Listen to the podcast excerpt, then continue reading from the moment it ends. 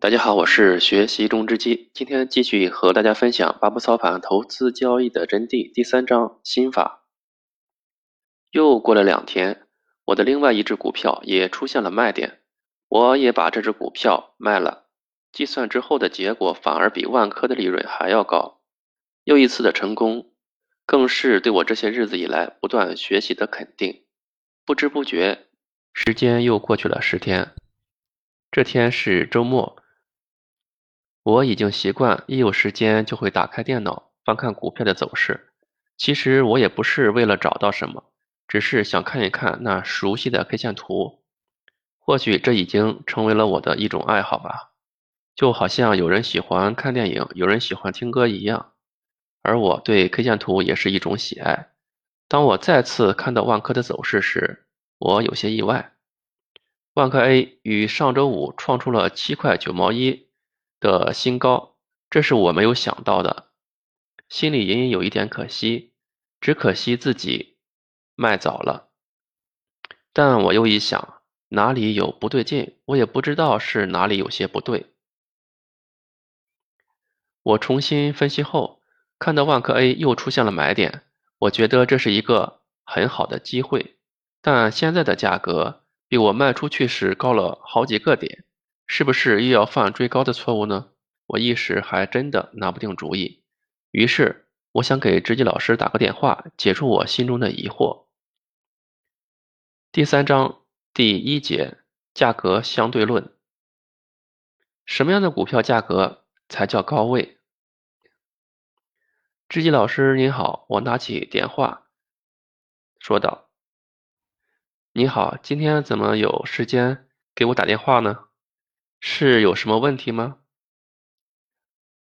呃，真是瞒不了你，我还真的遇到了问题。您还记得我卖出的万科吗？现在比我卖出的价格高了好几个点，我觉得现在又出现了买点，但是呢，又怕追高，现在拿不定主意，买还是不买？想听听老师您的看法。我如实回答。万科的表现一直都非常强。这是一只非常不错的股票，我从你的话语中似乎听出了些味道，你是不是觉得卖了有点可惜啊？嗯，我确实觉得有点可惜，不过我反而觉得有这种想法是不是哪里有点不对劲？有这样的感觉也还是很正常的，毕竟人是有感情的，而且都希望能做到最好。但这里有一个问题。假如你当时没有卖出，到了现在，你的利润是可以更大。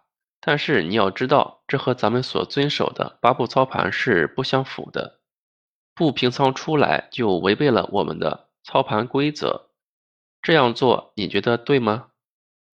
是啊，我觉得哪里就有些不对呢？虽然收益少了，但我觉得遵守操盘规则才是正确的事情。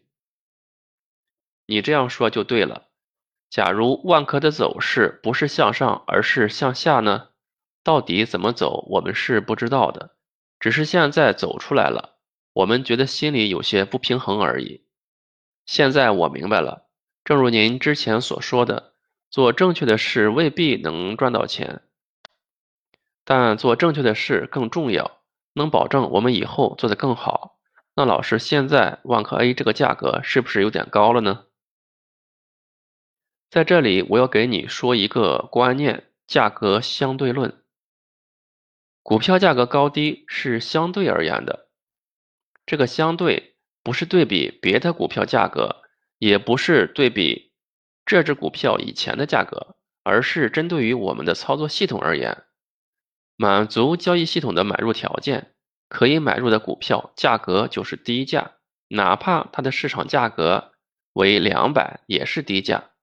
不满足交易系统的买入条件，再低的价格也属于高价，哪怕它只有一块钱的价格。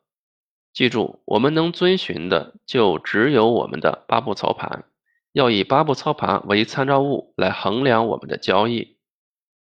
我知道了，老师，这是一次买入的好机会，谢谢您。挂了电话，我回想老师刚才说过的话。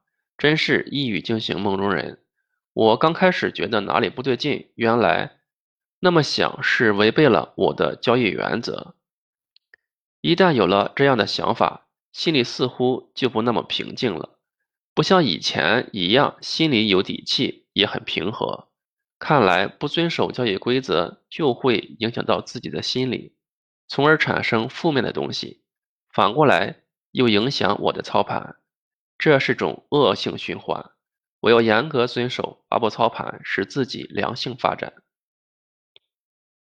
周一一大早我就开始准备，以便开盘后能及时把握机会买入。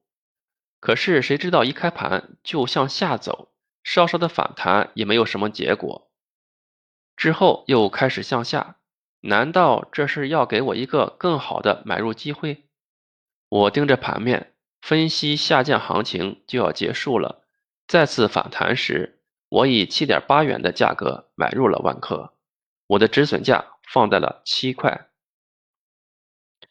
之后又开始了持仓的操作阶段，之后的走势。万科又延续了上升的走势，这又在一个喜悦的心情中度过了几个月的时间。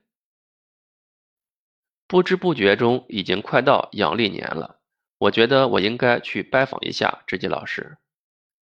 我来到老师的公司，问前台：“您好，老师在不在？”“您是哪一位？找知基老师有什么事情吗？”“我是知基老师的学生，想找他谈一些事情。”哦，是你啊！老师给你留了一个信封，他说如果你来的话，让我交给你。他边说边从抽屉里拿出一个信封递给我。直接老师去哪里了？他不在这里了吗？我接过信封问道。他已经去北京公司了，现在这里的公司有一位经理来负责管理。北京还有公司？是的，北京是总公司，这里是分公司。好的。谢谢你，再见，再见。我出了公司，手上拿着知基老师给我留的信件。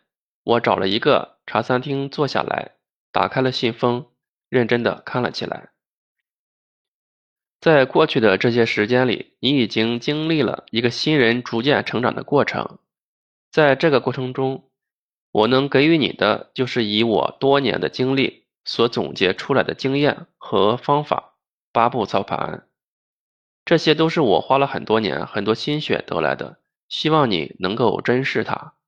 虽然你已经学到了不少的东西，但是这里我要告诉你一些话，你要铭记于心。不管你的交易多么顺利，你要始终对市场心怀敬畏，你要尊重市场，要恪守你的交易规则。这些才是交易最本质的东西，任何时间都不能忘。遵守八步操盘的交易为有效的交易，而毫无章法的交易为无效交易。你要增加有效交易，杜绝无效交易。今后的操盘道路还很长，你的经历会更加的丰富多彩。祝福你，学习中之机，二零零六年十月二十二日。好了，本章分享到这里，咱们下节再见。